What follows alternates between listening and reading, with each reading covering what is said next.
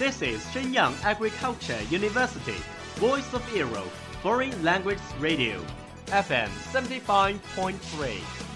这里是沈阳农业大学时代之声外文广播，调频七十五点三兆赫。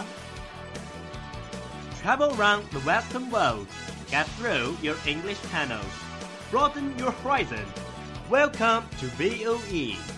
引领资讯潮流，掌控校园高度，用我们的精彩唤醒你的耳朵，收听最流行 V O E，愿你听。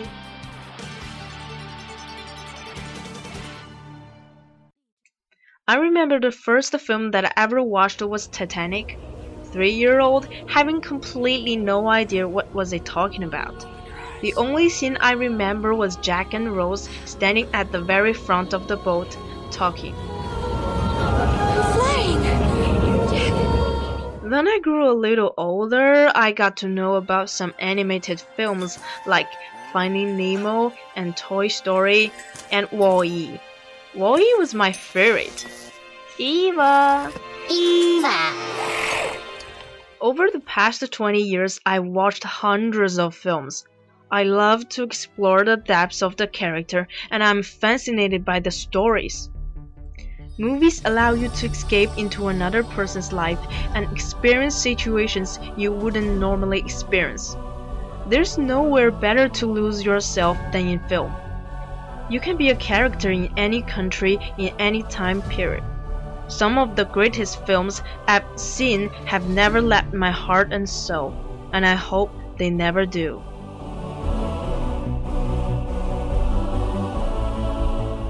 It's the age of screen. It's screen age.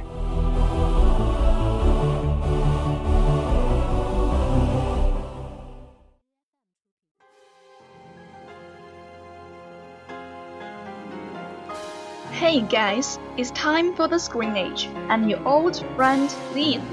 Well, Lin, why are you so excited today? Because the film Murder on the Orient Express is going to be on the Chinese mainland. You know, I'm a stan of thriller. I've been waiting for it since the last year. Take it easy. I think that you will be interested in the director, David Fincher. He's a master of thriller. It's just your cup of tea. Yeah, I know him. Some of his films are really classical. However, I mistake him with another famous director, David Lynch, sometimes. They are similar in some way indeed.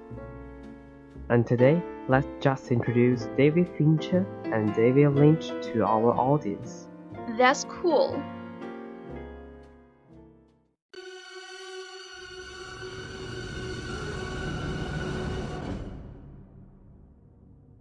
David Fincher was born in Colorado, Denver, of America, whereas he grew up in California.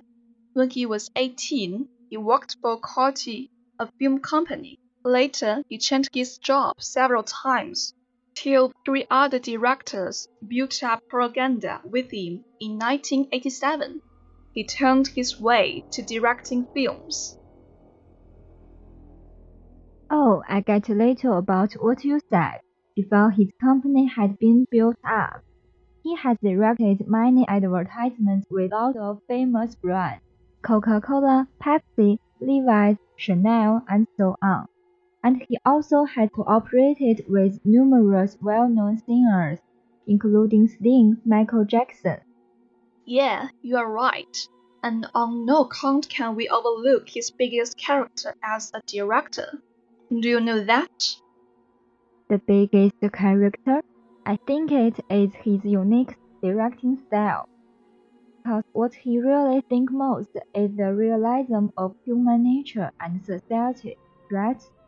You are right. Due to this point, his films are always popular, I suppose. That's it. Now, let's learn about his films in detail.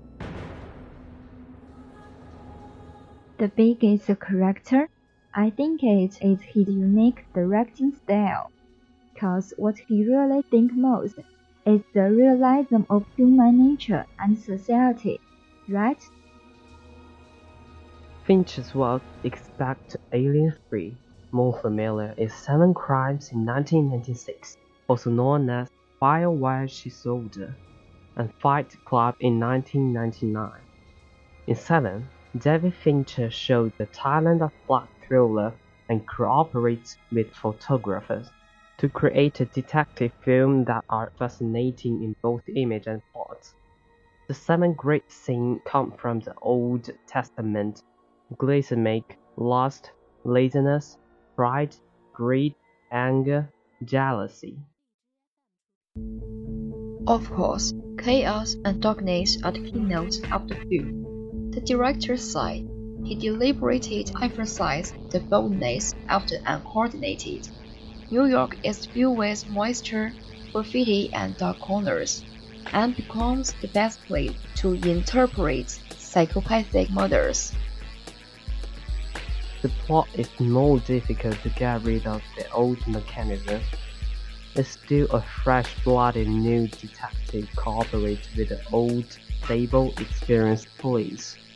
Combat difficult criminals, but the layout of the story and the handling of the conflict are pretty good.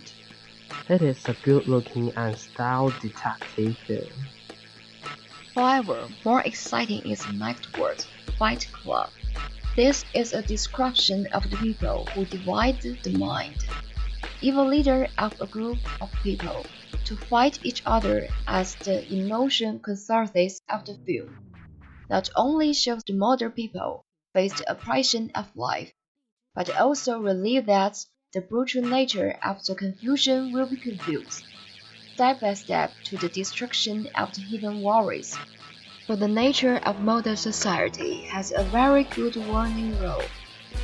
Only the subject is very innovative and interesting, and the writer of imagination and the world is also quite aware of convergence, so that the film in the logic and knowledge of experience can be resonance.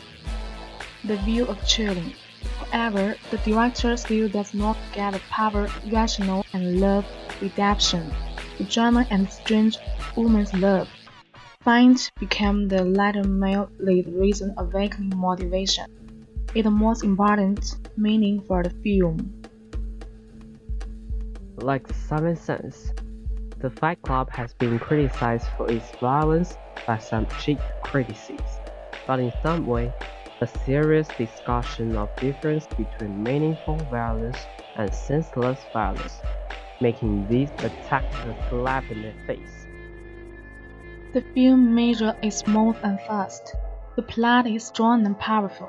A runaway atmosphere full of splitting, tightly collapsed parts of the viewer. In addition to the gesturing, typing code for the lens language application is very good work. Fight Club more than the connotation of seven crimes the form of use and depth beyond the general Hollywood film.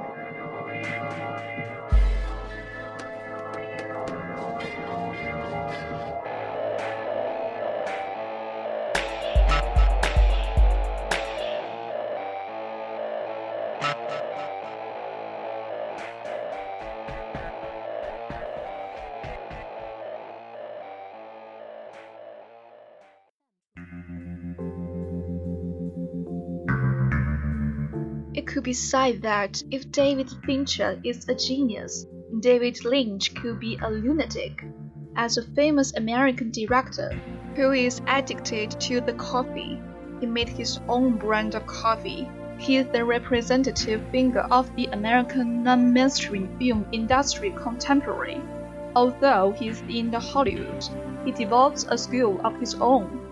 His film is famous for the gorgeous, gloomy, and strange feel with his black humor.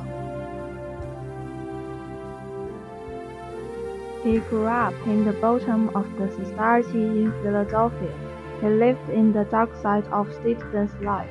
The violent and corrupt he met has made a great influence on him. Although he is getting on for 70 years old, he has been devoting himself to repair the nightmare in people's politics. He is so remarkable that he reveals the trauma which we do not want to face with his imagination. I'm just an ordinary person like anyone else, he sighed. our greatest fear is from the dead. It's the source of the fear itself.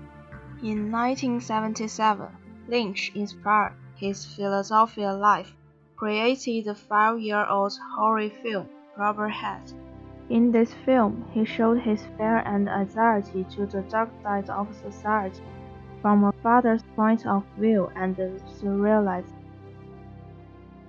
Thanks to the famous producer Dan Barenholtz's efforts to finally be released, and Shadow's popularity has been widely affirmed in the commentary field. He pushed on the surreal film production at the forefront commentary field. The success of Rubber Hat attracted attention of the famous director Mel Brooks. In 1980, he invited Lynch to direct the drama Elephant Man, the first mainstream film of Lynch's creation.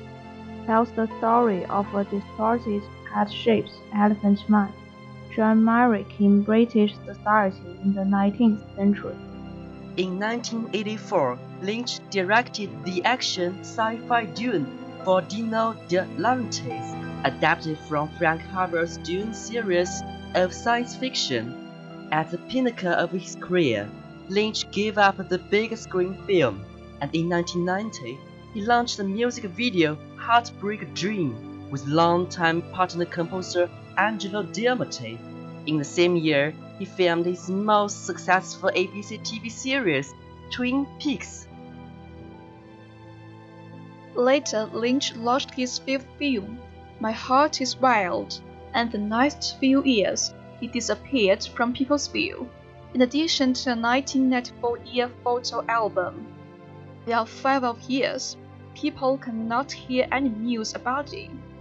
it. Vishansky's familiar bizarre themes Directing the road plot, the street story, David Lynch is back.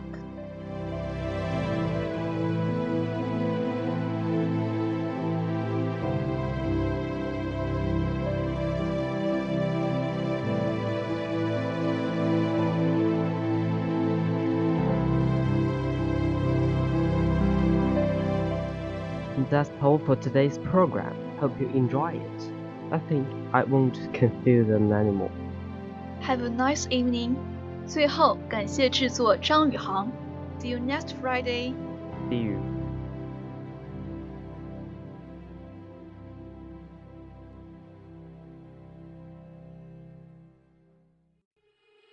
We are, we are not your ordinary family, but we can all agree that we are close as close can be. So it don't matter what it looks like, we look perfect to me. We got every kind of love, I feel so lucky indeed. They can keep on talking, it don't matter to me.